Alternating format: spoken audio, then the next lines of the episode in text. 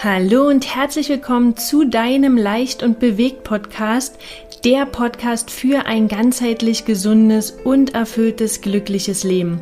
Mein Name ist Julia Buller und ich freue mich riesig, dass du heute mit dabei bist. In dieser Podcast-Folge möchte ich dir Katrin Leixenring von Familie auf Weltreise vorstellen. Katrin ist mit ihrem Mann Stefan und ihren drei Kindern vor über fünf Jahren auf Weltreise gegangen und davon einfach nicht zurückgekehrt. Aus einer einjährigen Auszeit ist quasi eine Lebensreise geworden.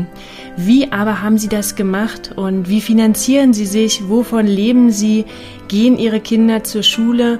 Und wie viel Mut benötigt man, um diesen Schritt zu gehen? All diese Fragen und noch viel mehr klären wir in dem Interview. Ich freue mich total, also seid gespannt. Ich freue mich auf den Austausch. Hallo Katrin, schön, dass du da bist und schön, dass wir es endlich geschafft haben, uns zusammenzufinden. Ich habe ja in der Einleitung schon mal ganz kurz gesagt, wer du so bist, aber bevor wir jetzt mit den Fragen starten würden, würde ich dich gerne noch mal dazu einladen, dich kurz vorzustellen. Was äh, machst du so Schönes und wer bist du? Okay, alles klar. Also vielen lieben Dank erstmal, dass ich dabei sein kann. Ich bin Katrin, 36 Jahre alt. Ich bin Mama von drei Kindern, äh, glücklich verheiratet seit 14 Jahren und ja, wir sind auf Weltreise. Wir sind seit fünf Jahren jetzt im fünften Jahr auf Weltreise. Wir haben das aber nicht so geplant. Geplant war eigentlich nur für ein Jahr eine Auszeit zu nehmen. Und äh, wir haben ein One-Way-Ticket nach Bangkok gebucht, aber jetzt hat sich diese Freiheit so gut angefühlt für uns, dass wir gesagt haben, ich glaube, das ist unseres. Das ist einfach unser Lifestyle. Das ist auch kein, kein Urlaub oder sowas, sondern das ist jetzt unser Leben. Und ja, mittlerweile ist aus diesem einem Jahr jetzt das fünfte geworden. Und aktuell sind wir auf Zypern und überwintern hier und sind 24 Stunden, sieben Tage die Woche mit den Kindern zusammen. Und es ist super. Lebt noch. Mhm, auf jeden Fall. Ja, sehr, sehr schön. Ähm, wie kam es denn dazu, dass ihr euch damals dazu entschieden habt, auf Weltreise zu gehen? Also diesen Schritt oder diesen Wunsch haben ja viele, aber den Mut, ja, bringen dann schon mal weniger Menschen auf, weil ihr wart ja wahrscheinlich damals auch in einem Berufsleben. Erzähl doch mal bitte.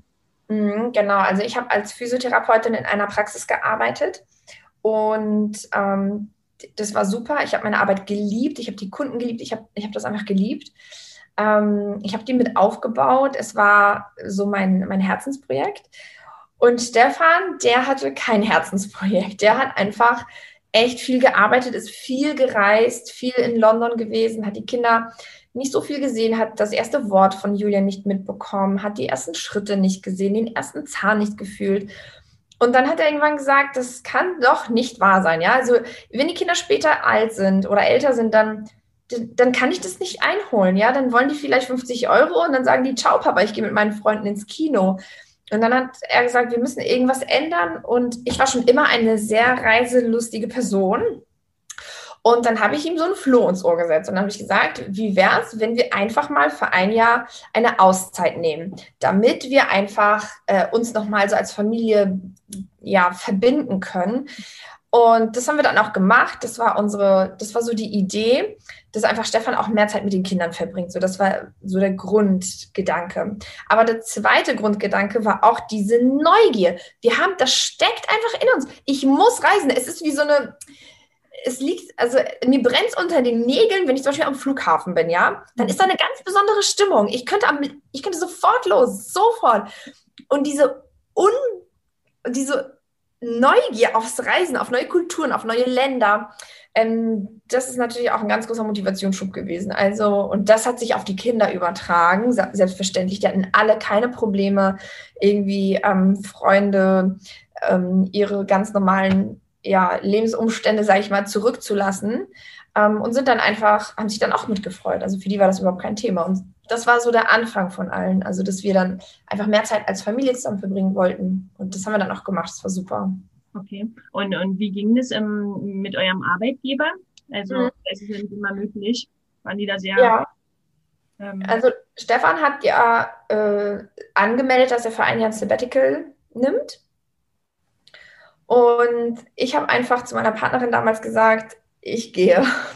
Du musst dir jetzt eine andere Physiotherapeutin suchen. Wir waren zu zweit, wir haben die Praxis zu zweit aufgebaut. Sie war Hebamme oder ist Hebamme, ich bin Physio und dieses Konzept ist einfach super aufgegangen. Deswegen lief die Praxis auch richtig, richtig gut. Und dann ähm, habe ich gesagt, ich werde gehen und äh, wir müssen eine Vertretung für mich suchen. Dann hat sie sich da eine Vertretung gesucht und dann noch eine und noch eine. Also keine war so wie ich. Oh Gott, nein, das hört sich echt äh, arrogant an. Nein, das soll, das soll so nicht heißen. Das soll, soll einfach nur heißen, ja, also wir haben, wenn man eine Praxis aufbaut, dann ist das quasi so das kleine Baby, ne? Dann gibt man sich da besonders viel Mühe. Und ja, genau, so war das für die Arbeitgeber. Und Stefan hat dann nach drei oder vier Monaten gemerkt, was er die letzten Jahre verpasst hat. Und dann hat er nach drei Monaten seinem Arbeitgeber eine E-Mail geschrieben und gesagt, ich werde nicht wiederkommen. Bitte versucht diese Stelle von mir einfach nochmal äh, anders zu besetzen. Rechnet nicht mit mir. Okay. Und dann waren die alle voll den Kopf gestoßen. Aber es Aber waren. Ganz kurz, ähm, ich will nur mal ganz einen Schritt zurückgehen.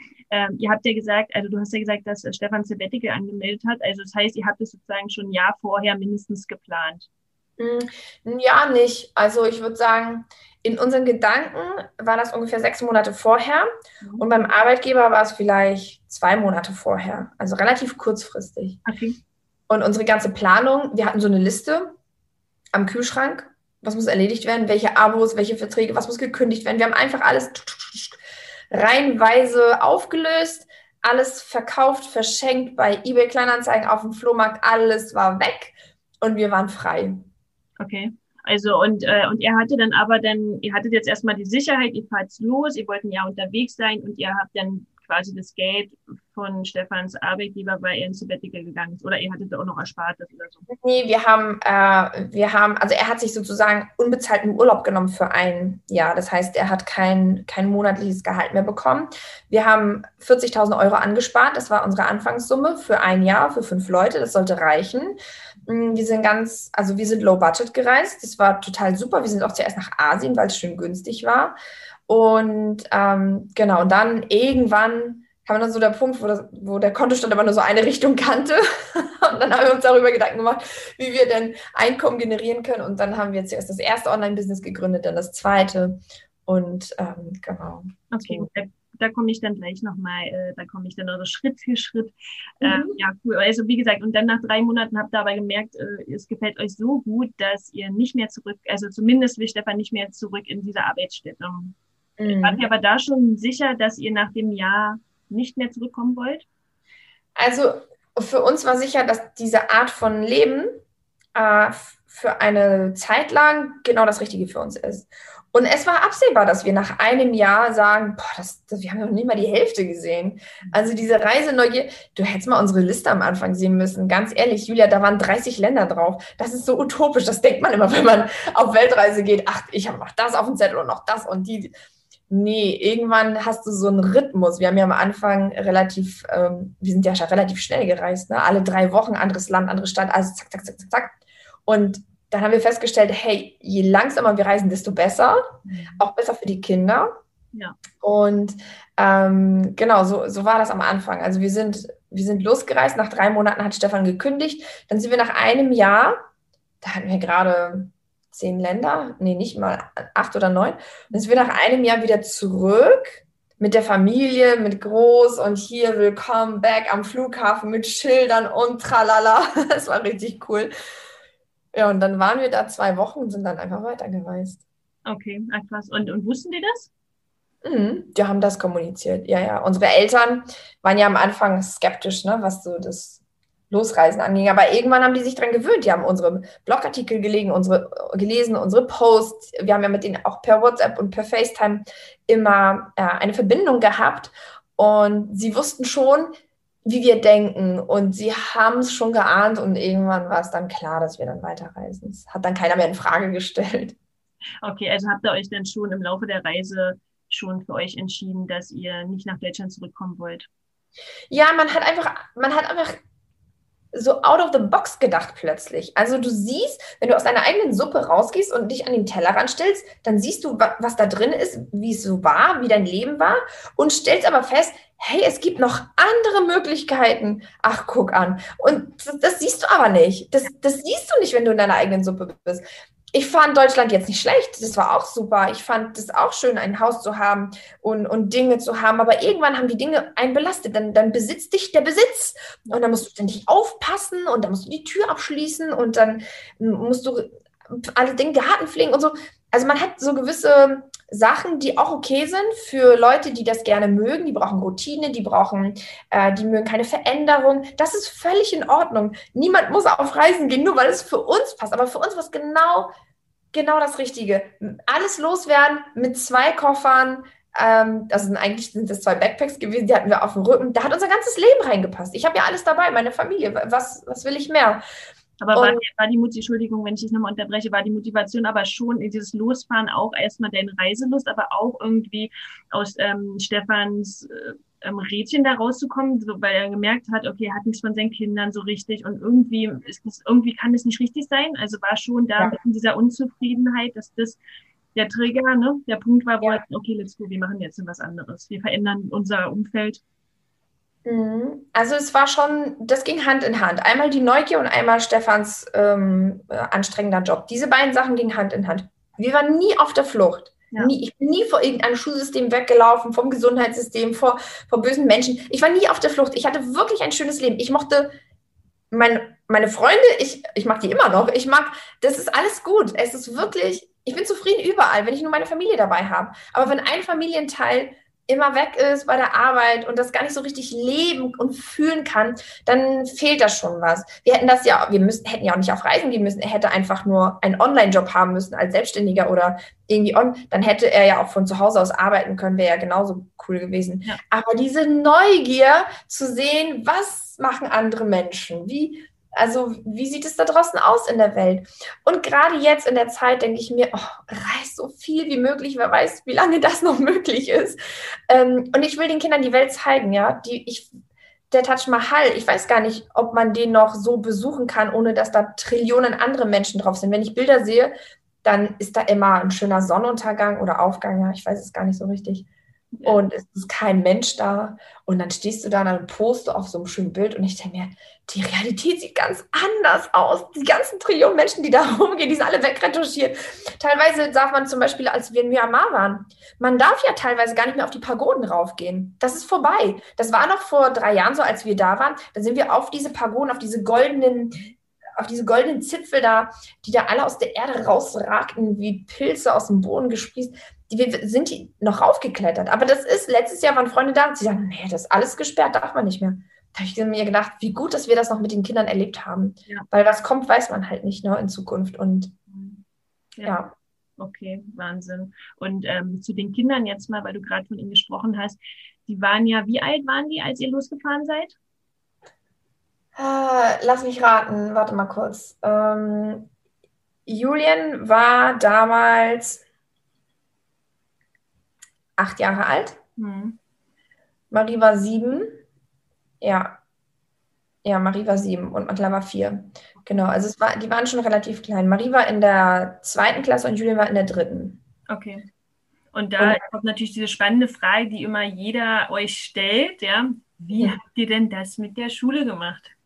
das große Mysterium. ja, das, man, man, sieht und hört das ja auch immer bei Facebook viel, dass viele Familien keine Befreiung bekommen, weil die Schulbehörde sagt, nein, Schulpflicht aus Ende. Ja. Aber irgendwie hatten wir wohl einen sehr netten Sachbearbeiter bei der Schulbehörde gerade erwischt. Und wir sind mit den Lehrern echt Hand in Hand gegangen. Also ich bin zu unserer Direktorin hingegangen und gesagt, wir haben vor, für ein Jahr zu reisen. Ähm, ich möchte das einfach, ich möchte das einfach. Und wie können wir, wie könnt ihr uns unterstützen? Und dann haben die gesagt, ja, das finde ich total toll. Es hätte ja auch sein können, dass sie sagen, oh Gott, was macht ihr da? Aber die waren total lieb. Unsere Schuldirektorin und die Lehrer der Kinder, wir haben zusammengesessen, ja, und wir haben gesagt, hey, wenn ihr wiederkommt, müssen wir eine Leistungsüberprüfung machen, damit wir einfach sehen, müssen die Kinder das ja wiederholen oder eben nicht. Hm. Das war der Stand der Dinge damals. Ja. Und dann haben wir gemeinsam ein Schreiben aufgesetzt mit der Direktorin, die geschrieben hat, total süß. Julian, totaler Überflieger, setzt sich super ein, Marie, perfektes Kompetenzverhalten, bla bla bla. Die hat so ein super Schreiben aufgesetzt. Und was ganz wichtig war in diesem Schreiben, und das möchte ich so als Tipp an alle Zuhörer da draußen, auch nochmal sagen, wenn ihr ein, ein Schreiben formuliert an eine Schulbehörde, dann darf man auf gar keinen Fall, wirklich, man darf auf gar keinen Fall sagen, das, was die Lehrer können, kann ich auch. Ist ja nur lesen, rechnen, schreiben, den Kindern beibringen. No way! No way! Wenn man sich über die Lehrer stellt, was glaubt ihr, wie die Lehrer dann reagieren? Die fühlen sich total angegriffen, ja? Und genau das habe ich mit Stefan auch vorher besprochen. Ich so, Stefan, wir werden natürlich Lernzeit mit den Kindern machen und so, damit die nicht ganz so hinterm Mond sind. Aber ich werde auf gar keinen Fall den Job eines Lehrers irgendwie in Frage stellen. Und das hat sich auch bestätigt. Es hat sich bestätigt. Ich verneige mich und verbeuge mich vor jedem Lehrer dieser Welt, der diesen Podcast hier hört. Weil es ist einfach, der, der, hat meinen allergrößten Respekt, ja. Der hat meinen allergrößten Respekt. Also dieser Geduldsfahren, ich weiß, zu Hause funktioniert das anders, als wenn eine fremde Person und so weiter. Ich, weiß das, ja. Dennoch, ich könnte niemals Lehrerin sein. Niemals. Ich bin so dankbar, dass es Lehrer gibt. Und ähm, genau, wir haben diese Schreiben aufgesetzt. Und in der Schulbehörde schien wohl jemand auch gute Laune zu haben. der hat dann gesagt, ja, machen wir. Das ist eine tolle Sache. Gute Reise. Und fertig. Nichts mehr. Fertig, das war's. Und dann sind wir gereist. Und ähm, genau, und dann nach einem Jahr haben wir dann nochmal eine E-Mail an denselben Menschen bei der Schulbehörde geschrieben. Wir möchten ganz gerne noch für ein Jahr verlängern. Und dann hat der Mann geschrieben bei der Schulbehörde, ja, dann gute Weiterreise. Ist und ich gesagt, wow, das ist ja der Wahnsinn. Ich höre echt Geschichten, ich höre richtige, was muss ich jetzt auch sagen, richtige Horror-Stories, ja, von Leuten, die sagen, es gibt Lehrer, die sagen dir ins Gesicht, ich werde dir Steine in den Weg legen, du wirst das nicht verlassen, das Land, das Kind gehört in die Schule, Pflicht und bla bla bla. Also das, das kann ich nicht bestehen. Wir hatten offensichtlich Glück und äh, unser Schreiben war offensichtlich auch so, wie, wie der Mann von der ähm, Schulbehörde das auch sehen wollte wahrscheinlich. Und ja, nach zwei Jahren haben wir dann gesagt, ich glaube, das ist jetzt unser Leben. Das ist jetzt nicht nur eine Phase, das ist jetzt unser Leben. Und dann ist die Schule auf uns zugekommen und hat gesagt, liebe Familie Leixenring, wir müssen auch die Plätze, die Schulplätze auch irgendwie vergeben. Kommen Sie überhaupt noch wieder oder nicht? Und da haben wir gesagt, nee, wir kommen nicht wieder. Bitte geben Sie die Schulplätze jetzt einfach anderen Kindern. Und im Zuge dessen haben wir uns auch abgemeldet. Also so, dass wir keine Schulpflicht mehr in Deutschland haben. Dann haben wir uns abgemeldet. Ähm, und wir haben dann auch alle Zelte sozusagen abgebrochen. Also ich habe dann auch aktiv ähm, an die, die Elterngeldstelle geschrieben, habe gesagt, ich möchte dann auch kein Kindergeld mehr, weil ich habe meine Kinder aus diesem System ja rausgenommen und wir, wir machen dann Cut und dann geht man zum Einwohnermeldeamt und bekommt dann so einen Aufkleber in sein Perso, kein Wohnsitz in Deutschland. Okay. Und fertig. Mhm. Genau. Okay, ja, spannend. Also mit den Schulämtern, das finde ich immer wirklich sehr interessant und auch ähm, ja, ja wirklich interessant, dass es wirklich von Stadt zu Stadt, Ort zu Ort so unterschiedlich ist. Wir hatten ja auch äh, totales Glück und gar keine Probleme, da äh, und die Kinder rauszunehmen. Aber es gibt ja ja wirklich ganz andere Geschichten. Also schön, dass äh, euch da ja keine Steine in den Weg gelegt worden sind. Ne? Super. Total. Und ähm, du hattest ja auch schon mal zu mir ähm, mir berichtet, dass ihr die ersten Jahre auch die Kinder habt frei lernen lassen. Also beziehungsweise wahrscheinlich ähm, habt ihr so ein bisschen euch an den Schulplan gehalten im ersten Jahr oder habt ihr dann schon eigentlich von euch aus gesagt, nee, ihr macht jetzt eigentlich gar nichts? Nee, nee, das war ganz, also das Thema Bildung auf Reisen ist ein großes Thema, weil wir ja auch, unsere Kinder sind 13 und 11, ja, die stecken voll drin. Mhm. Ähm, und Mathilda ist jetzt acht. Also das ist ein permanentes Thema und wir haben verschiedene Modelle ausprobiert. Soll ich sie kurz erzählen? Na, erzähl kurz, auf jeden Fall. Okay. ich versuche mich kurz zu fassen. Ja? Also am Anfang, in dem ersten Reisejahr, habe ich gesagt, Freilernerkinder. Ich habe gehört, ne, man googelt ja viel, ich habe gehört, andere Reisefamilien lassen ihre Kinder komplett frei, die vertrauen sowas von ins Leben. Das, das Kind wird von alleine lesen, rechnen, schreiben lernen, die werden von alleine andere Dinge lernen. Das ist alles intrinsisch, lass die Kinder und so weiter. Habe ich mich ganz strikt dran gehalten, war auch überhaupt nicht schwer. Und das Ding ist, dass ich glaube, dass es von jedem Kind also das ist charakterbedingt auch so ein bisschen, wie die Kinder so sind. Man kann nicht alle über einen Kamm scheren.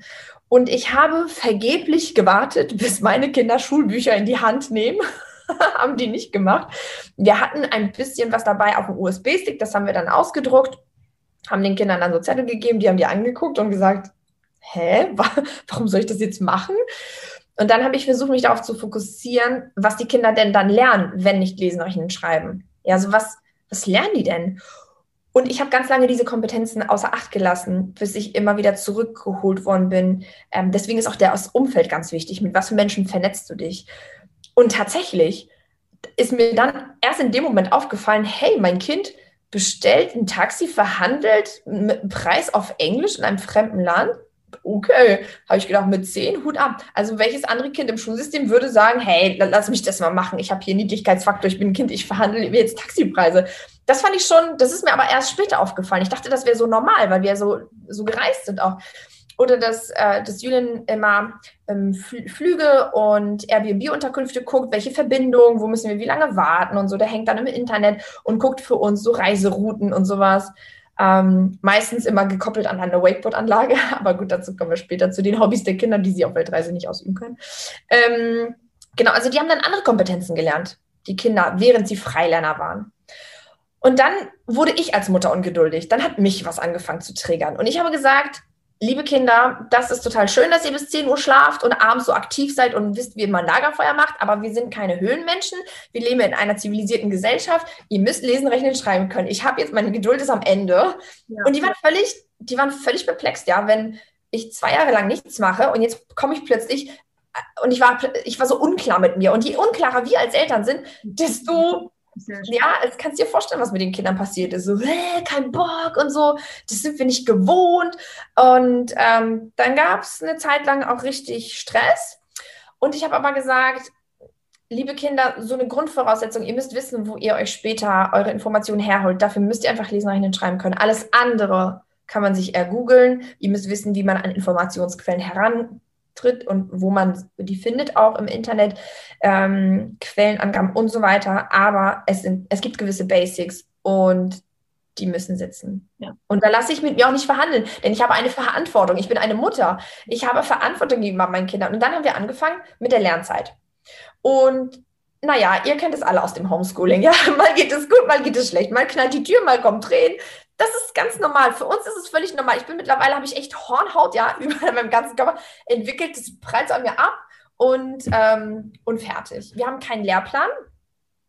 Ähm, wir gucken einfach, was die Kinder, was es gerade braucht einfach. Ich sehe, dass Mathilda Defizite hat im, im Lesen. Die möchte unbedingt eine Präsentation über Weinbergschnecken halten, weil sie sich damit auseinandergesetzt hat. Dann hat sie Anna und die wilden Tiere geguckt und jetzt plötzlich ist sie die Expertin in Weinbergschnecken, ja. Und dann hält sie eine Präsentation, freies Sprechen ohne Äten, Arten, aber kann sich keine Stichpunkte machen, weil sie nicht schreiben kann. Ich denke mir, das ist super, dass du frei reden kannst. Ich habe damals, äh, als ich Referate halten musste, hatte ich Schweißperlen unter den Achseln. Ich war richtig aufgeregt. Wie schön, dass du das kannst mit deinen acht Jahren. Mach dir doch mal Stichpunkte. Dann sagt sie, welche Stichpunkte? Ich kann gar nicht schreiben. Also da merkst du einfach, sie kann andere Dinge, ist total selbstbewusst. Sie hat die Weisheit mit Löffeln gegessen, wenn du ihre Präsentation siehst, mhm. aber kann sich keine Stichpunkte machen. Und deswegen sehe ich einfach Lesen, Schreiben bei Mathilda. Julian und Marie kriegen andere Aufgaben. Denn die Basics, also plus, minus, geteilt, äh, unendlich, Geometrie, das haben wir durch. Ja. Sie können dir 365.789 geteilt durch 68,7 sagen. Sie können einfach so Basics. Für alles andere brauche ich ja auch einen Taschenrechner. Ja. Das gebe ich ja, also das ist ja so, du kannst den Kindern Basics beibringen und danach nutzt du eh Taschenrechner. Und deswegen sind wir umgeswitcht auf so auf Fermi-Aufgaben bei der Lernzeit. Das sind so Aufgaben, wo die Kinder sich was herleiten müssen, wo die analytisches Denken ähm, quasi einsetzen müssen. Zum Beispiel, wie viele Nadeln hat eine Nordmantanne? Dann müssen sie erstmal überlegen, wie groß ist die? So und so groß. Wie viele Zweige? Wie groß ist der Zweig? An einem Zweig hängen vielleicht, ja, keine Ahnung, 100 Nadeln. Und dann sagen die, ach so, so und so viele Zweige, so und so viel. Und dann müssen die auch ausrechnen, wenn man alle Nadeln runter, wenn man, wenn man die Anzahl der Nadeln weiß, wie viel wiegt denn ein ganze, nur die Nadeln einer Nordmantanne? Also so, die müssen sich das dann versuchen, so herzuleiten. Oder wie viele, wie viele Hunde leben auf Zypern? Da musst du erstmal wissen, wie groß ist Zypern. Ja, ähm, Verhältnis zu Katzen, okay, so und so viele Hunde. Es gibt äh, Regionen, da leben keine Hunde, weil 80 Prozent des Landes ist bergig. Zum Beispiel jetzt. Das, ist das sind sogenannte Fermi-Aufgaben. Und die, die machen sie gerade. Und so sieht unsere Lernzeit aus. Ich muss sagen, zwischendurch beim Reisen hatten die Kinder irgendwann mal so eine Phase, da wurden sie richtig reisemüde, mhm. weil wir alle zwei drei, zwei, drei Wochen woanders waren. Mhm. Und da haben wir gesagt, hey, wir können auch gerne eine Reisepause machen. Wo würdet ihr ganz gerne diese Pause einlegen? Und dann kam das wie aus der Pistole geschossen nach Australien. Das war so deren Traumland, weil wir da einmal House-Sitting gemacht haben für vier Wochen. Und dann sind wir nach Australien gegangen. Und da wir dort nicht rumgereist sind, ja. sondern an einem Ort waren, habe ich zu den Kindern gesagt, euch wird die, die Decke auf den Kopf fallen, wenn wir hier keine Aufgabe haben. Normalerweise haben wir das Reisen als Auftrag. Da haben wir die Beschäftigung, ne, neue Campingplätze finden und so weiter, neue sich orientieren, Umgebung. Aber wenn wir an einem Ort sind, geht ihr in die Schule. Ja. Und dann sind die Kinder auf eine australische Schule gegangen und machen wir uns nichts vor, dort haben die erst Englisch sprechen gelernt, ja. Also richtig sprechen gelernt. Und dann hatten sie auch plötzlich Freunde und das war eine tolle Erfahrung. Und dann habe ich eigentlich gedacht, wir als Eltern haben eigentlich gedacht, dass jetzt, wo die Kinder so, so eine Base haben mit Freunden und Hobbys, ja. dass sie dann sagen werden, wir wollen gar nicht mehr reisen. Jetzt, jetzt, das ist, wir sind jetzt hier wie andere Kinder auch. Aber überhaupt nicht. Das ist echt krass gewesen, weil das haben auch viele unserer Follower gedacht, so auf Instagram. Oh, die Kinder wollen bestimmt dann da bleiben und nicht weg. Nach einem Jahr war die, waren die so richtig fertig. Die waren so richtig fertig mit, mit Sitzen an einem Ort und wollten dann auch weiter. Ich würde sagen, ganz die Eltern. Weil das heißt ja auch nicht überall. Also wir hatten das ja sehr, dass unsere Kinder das zu Hause sehr doll vermisst haben. Ja, mhm. und ähm, ich weiß nicht, ob wir, obwohl eure Kinder waren da auch so alt, ähm, ich weiß nicht, ob die sozialen Strukturen hier so zu eng sind oder ich weiß es nicht warum. Auf jeden Fall ist es wahrscheinlich auch eine Typfrage. Und ähm, ja, und wir, wir haben es dann gesagt, okay, na dann fahren wir nach Hause. Also war das dann auch. Ich hätte wäre auch noch länger gefahren, aber die Kinder haben das schon sehr vermisst. Ja, ich denke auch, dass es eine Charakterfrage ist. Und wenn, wenn die da so eine beste Freundin hatten, dann ist ja klar, dass die da wieder zurück wollen. Unsere Kinder hatten viele Freunde, aber nie so eine eine, an die sie sich geklammert haben. Ich glaube, das macht auch viel aus, wenn man, wenn man so eine starke soziale Verbindung zu jemandem hat, dann will man da wieder hin. Ne? Ja, total. Ja, ja, vielen Dank für den Input zum Thema ja. Ich würde ganz gerne noch mal ganz kurz zu ähm, eurem Online-Business ähm, zu eurem Online-Business kommen. Und zwar aber vielleicht nur mal ein, zwei Stichpunkte. Wie kamt ihr dazu? Wo, wie habt ihr euch finanziert? Ne? Ihr habt ja gesagt, euer Geld ist geschwunden, ja, im Laufe der ersten Monate.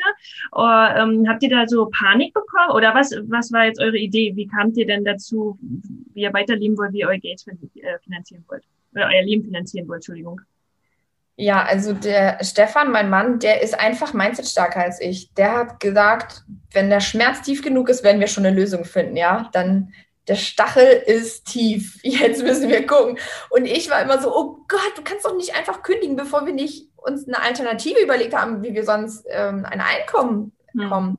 Und dann habe ich mich einfach fallen lassen. Ja, ich habe einfach gedacht, komm, zurück können wir immer noch wir können doch immer noch zurück. Und dann setze ich mich zu Lidl an die Kasse, überhaupt kein Thema. Ich gehe auch putzen oder so. Ich bin mir dafür überhaupt nicht zu schade, überhaupt nicht. Und dann wollten wir aber unbedingt dieses Reiseleben, ja. Also der Sonne hinterher zu reisen, das macht was mit einem, ja. Du hast einfach so viel Vitamin D, du hast richtig Energie zum Leben. Du stehst morgens auf und denkst, das wird heute wieder ein super Tag, genauso wie gestern. Oh, danke, liebes Leben. Und das hat dann dazu geführt, dass man, äh, ja, dass man so kreativ wurde. Ne? Ich habe überlegt, was kann ich, und es gibt unfassbar viele Go Coaches und Gurus im Internet, die dir beibringen, wie man im Internet äh, Geld verdient, ja. Und damit verdienen die Geld. Dass man anderen Leuten zeigt, wie man. Und dann, das, das war nicht greifbar für mich. Wie soll ich, ich habe doch kein Produkt, was soll ich denn anderen erzählen, wie man Geld macht? Und diejenigen erfahren das dann und machen dann genau das Gleiche mit ihren Kunden und so weiter. So ein Schneeballsystem. Und da habe ich zu Stefan gesagt, ich weiß, davon gibt es unfassbar viele und alle raten dir dazu, aber ich kann das nicht machen. Ich kann, ich kann auch, ich kann das einfach nicht machen. Ich, ich, fühle mich ja so, als wenn ich den Leuten Geld aus der Tasche ziehen würde. Das ist ja für, für was? Und dann habe ich gesagt, nee, wir müssen, wir müssen meine Expertise digitalisieren. Also es muss einen, einen Bereich geben, wo Physiotherapeuten, und ich bin ja auch Personal Fitness Trainerin, das heißt, ich habe in Deutschland damals einen Kurs gehabt, der nannte sich Mama Bootcamp. Das habe ich in der Praxis gehabt und da waren alle Mütter, die nach der Schwangerschaft eigentlich in Shape kommen wollten. Das war so mein, äh, mein Offline-Kurs. Mit, denen habe ich mich getroffen, 20 Frauen mit Kinderwagen ab in den Wald und dann gib ihm. Und dann habe ich gesagt, wir müssen eigentlich die ganzen Übungen digitalisieren. Ich nehme das als Video auf und mache dann einen Video-Online-Kurs. Ja. Und betreue sie dann aber noch einmal die Woche per Zoom oder per WhatsApp-Gruppe oder wie auch immer. Ja. Und so fing das an. Und am Anfang haben wir vieles falsch gemacht. Da kam nichts und niemand, ja. Also ich habe mir gedacht, es gibt einen Tag X, das ist der Tag, an dem ich mein Produkt launche, ja. Mhm. Und dann habe ich mich darauf vorbereitet. Und dann kam dieser Tag Und es kam niemand. Und du kannst dir vorstellen, oh, ich nicht mal am Boden zerstört. Ich habe gedacht, siehst du, Online-Business geht nicht. Das ist alles für die Katz. Und ähm, ja, dann, das war so der Beginn haben wir viele Sachen umgestellt. Dann haben wir uns einen Online-Business-Coach geholt, der gesagt hat, was, machst du da für 29,90 Euro? Ein Abo? Was, was tust du da, Katrin? und da hat mir erstmal echt den Kopf gewaschen. Und dann haben wir alles umgestellt, was wir eh schon hatten, die ganze Arbeit. Und dann hat das angefangen, Früchte zu tragen. Und dann sind wir ja, dann haben wir uns mit meinem Produkt online selbstständig gemacht. Mhm. Also ich betreue Frauen, die nach der Schwangerschaft mit einem guten Ernährungsplan, mit mentaler Fitness, Mindset und Trainingsplänen, ähm, ja, die einfach wieder zurück in ihre alte Form kommen möchten, in die Topform ihres Lebens. Und dann sehen die Menschen bei Instagram, Facebook oder YouTube, wo auch immer die uns folgen, Mensch, was machen die denn da? Die sind immer in der Sonne, die sind immer im Urlaub, die Likes und Rings wie, wie machen die denn das? Und dann kamen ganz viele Fragen und ganz viele Anfragen auch von Leuten, die gesagt haben, ich bin auch Physiotherapeutin, ich bin auch, kannst du mir sagen, wie du dein, deine Sache digitalisiert hast? Und dann haben wir mit unseren Freunden äh, Oliver und Lara Horlacher, dann haben wir mit denen gesagt, hey, vielleicht können wir ja zusammen eine Firma gründen, die genau solche Leute, die auch etwas online machen wollen, äh, einfach unterstützen in ihrer Expertise. Die müssen aber eine Expertise haben. Das heißt, die können nicht zu uns kommen und sagen, ja, ich möchte ganz gerne online arbeiten, aber mit was weiß ich nicht. Lass uns mal gemeinsam gucken, was da so los ist. Nee, ja. das geht. Also man muss entweder ja schon eine Erfahrung in etwas haben oder da ausgebildet sein in dem Beruf ähm, oder ja im Selbststudium sich das erlesen haben, aber man muss schon mit einer Idee kommen. Mhm. mhm. Okay.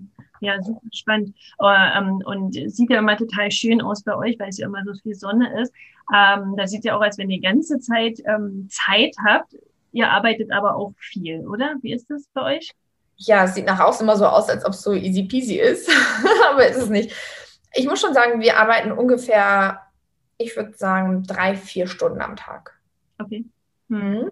Also morgens, ähm, Stefan und ich, wir machen unseren Miracle Morning, da besprechen wir immer so den Tag. Ja.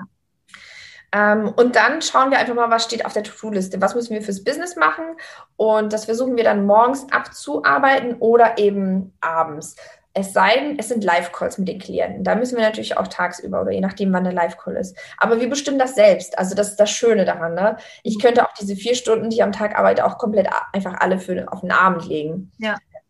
So, ich, wir haben auch mal zwischendurch ein paar Tage frei. Also wenn du selbstständig bist, dann entscheidest du das ja selbst. Ne? Wie viel gebe ich auf Social Media, wie viel und so weiter. Das ist schon, das ist schon gut, schon Freiheit. Das ist einerseits ja Freiheit, aber andererseits ist es ja auch immer, diese Selbstständigkeit hat ja auch was mit Eigenverantwortung zu tun. Ähm, verspürst du da auch diesen Druck manchmal? Ich meine, gut, du warst vorher, warst ja auch schon eigentlich selbstständig, ne, mit deiner Partnerin zusammen. Ja. In der Deswegen kennst du das vielleicht. Aber ähm, verspürst du diesen Druck ähm, immer, ja, das, das Geld kommt ja nicht von alleine, dass du da einfach nicht so wie beim Angestelltenverhältnis weißt, dass du relativ safe bist. Wie ist das? Oder hast du schon dieses Freiheitsgefühl und überhaupt äh, total entspannt? Am Anfang nicht. Am Anfang hatte ich diesen Druck, oh Gott, werde ich genug Kunden generieren? Werden wir genug Geld haben für die Weiterreise? Am Anfang war es nicht so leicht. Aber man wächst ja mit seiner Aufgabe und das Witzige daran ist, je mehr du in diesem Prozess drinne steckst, desto mehr Kunden kommen auch. Und irgendwann wachst du auf und sagst, hey, ich habe überhaupt gar keine Bedenken, dass, dass ich zu wenig Klienten habe. Wir ziehen die ja quasi magisch an. Das ist ja, das ist ja ein Prozess. Aber das war früher nicht so. Und ich habe mich aber darauf eingelassen, weil ich mir nicht so schade war, weil ich all in gegangen bin mit Stefan und wir gesagt haben, wenn es nicht geht, können wir immer noch zurück. So what? Mhm ja auch ein schönes Leben hatten. Das haben ja viele nicht, die auf Reisen gehen, die sagen, nee, ich schließe ab mit Deutschland. Das war, das war ja bei uns gar nicht so der Fall. Also. Ja. Da würde ich auch, äh, ähm, wenn du das gerade so schön sagst, auch die, ähm, ja, die nächste Frage geben, wie du, was du unseren Zuhörern da so mitgeben kannst, vielleicht auch um diese Ängste zu verlieren. So viele äh, schauen euch nach und denken, wow, ich würde das auch gerne machen oder also erstmal ist es ja auch Arbeit, ja, was man ja auch nicht vergessen darf, finde ich, und was ja immer so schön aussieht, was du sagst. Man, ihr, man postet einfach, wenn man ja auf Instagram was teilt, ja nicht die ganze Zeit die Arbeit, sondern die schönen Sachen. Ne? Und äh, alle verbinden damit ja dann 24 Stunden, habt ihr es jetzt da alles super easy und schön. Das ist ja immer ein bisschen zwiespältig. Mhm. Aber was könnt ihr, was kannst du da den Zuhörern vielleicht so ein bisschen mitgeben, wenn sie auch in die Richtung Interesse haben oder also, was das Thema Reisen angeht, da würde ich jedem mit auf die Hand geben, das einfach auszuprobieren. Und man muss nicht sofort ein ganzes Jahr lang weg sein. Man kann auch mit dem Arbeitgeber sprechen und sagen, darf ich vielleicht zwei oder drei Monate unbezahlten Urlaub nehmen? Und wenn du da nicht unbedingt so ein ja, so, so einen schwierigen Chef vor dir sitzen hast, ja, dann, der ist ja auch nur ein Mensch. Wahrscheinlich hat er auch Familie. Wahrscheinlich würde er das ganz gerne selber machen, wenn es nicht seine eigene Firma wäre, ja. Also je, das hängt natürlich auch immer mit dem Unternehmen zusammen. Aber einfach fragen, es kostet ja nichts. Einfach sagen, hey, ich möchte für zwei oder drei Monate mit meiner Familie unbezahlten Urlaub nehmen und dann einfach raus und mehrere Wochen am Stück reisen, um zu schauen, ist das etwas? Ist, passt das zu mir? Weil das ist, passt ja nicht für jeden. Meine Schwester zum Beispiel, die kann sich das im Leben nicht vorstellen, wie so ein digitaler Nomade zu leben, wie wir das tun. Also die sagt, nee, sie braucht ihre, ihre Routine und zu wissen, wo alles ist und mit der Familie und so weiter. Das ist auch völlig in Ordnung. Also das ist der erste Tipp so, dass man das zuerst anspricht und nicht gleich für ein Jahr, sondern vielleicht erstmal nur kurz, um zu schauen. Und was das Thema Online-Selbstständigkeit angeht, ja, das ist natürlich auch so eine Sache. Man kann ja, man muss ja gar nicht seinen Job kündigen, um online zu arbeiten. Man kann sich das ja nebenbei aufbauen nebenbei und sucht euch wirklich Menschen, die da sind, wo ihr hin wollt. Das ist total wichtig, wenn euch andere Menschen Ratschläge geben, ähm, was du machen oder tun kannst. Ja, frag dich doch mal, hat derjenige auch ein Online-Unternehmen oder sagt er das einfach nur aus Angst? Projiziert er seine Angst auf dich und sagt, ach, komm mal hier runter zu deinem sicheren Angestelltenverhältnis, das passt hier schon. Du bist auch einer von uns und so weiter. Ja, dann hat er, dann hat er keinen Erfolg als Selbstständiger gehabt oder hat ihn nicht. Ja, und projiziert dann die Ängste, warum er diesen Erfolg nicht hat, dann auf dich. Und da muss ich echt sagen, da muss man manchmal aussortieren. Ja, es gibt Leute, die müssen aus deinem Lebenszug ab und zu auch aussteigen. Die dürfen auch wieder einsteigen, wenn sie sehen, hey, es hat bei dir funktioniert, Hut ab vor deiner Leistung, dann dürfen sie wieder in deinen Lebenszug einsteigen. Ansonsten darf man auch sich gerne von Leuten trennen und man darf da auch gerne mal einen Cut machen. Ähm, und deswegen ist mein großer Tipp, umgebt euch mit Leuten, die das haben, was ihr auch haben möchtet. Total, um sich ein bisschen noch zu pushen, ne? um äh, die Energie, diese Gemeinsamkeit ist ja beim Essen genauso. Ne? Das ist total. Total. Ernährung, das ist ja dann, dass du auch immer wieder die Impulse zu Gleichgesinnten brauchst oder in, in, in allen Richtungen ist das ja. Und ähm, war das bei euch auch, also nicht auch, aber war das schon so, als ihr diese krasse Lebensveränderung gemacht habt, ja mit der Reise, ja, ihr seid ja so schleichend reingerutscht, dass ihr euch tatsächlich von, von Freundschaften oder Bekanntschaften, dass sich das verändert hat? Mhm. Ja, es gab schon Leute und die das nicht verstanden haben, warum wir reisen, die das total hinterfragt haben. Aber es gab, es gab wenig Leute, von denen wir, die wir richtig so rausgeschmissen haben aus unserem Lebenszug. Ich muss sagen, wir haben eine total, total schön sozialen, ja, soziales Netz. Ähm, auch bei der Familie. Die hatten alle ihre Zweifel. Alle. Die haben gesagt, ja, ja, mach mal, ne? Mhm, mach mal. Wirst schon sehen. Und es ist okay, dass sie ihre Zweifel haben. Die gehen ja diesen Weg nicht. Das ist ja unser Weg. Und dann haben die aber irgendwann festgestellt, die können ja davon leben. Oh Mann, und ich sitze hier bei zwei Grad und Nebel irgendwo in Deutschland fest und würde auch ganz gerne in Flipflops irgendwo rumlaufen, ja. Und dann kam irgendwann mal so ein bisschen Bewunderung dazu und vielleicht auch Neid.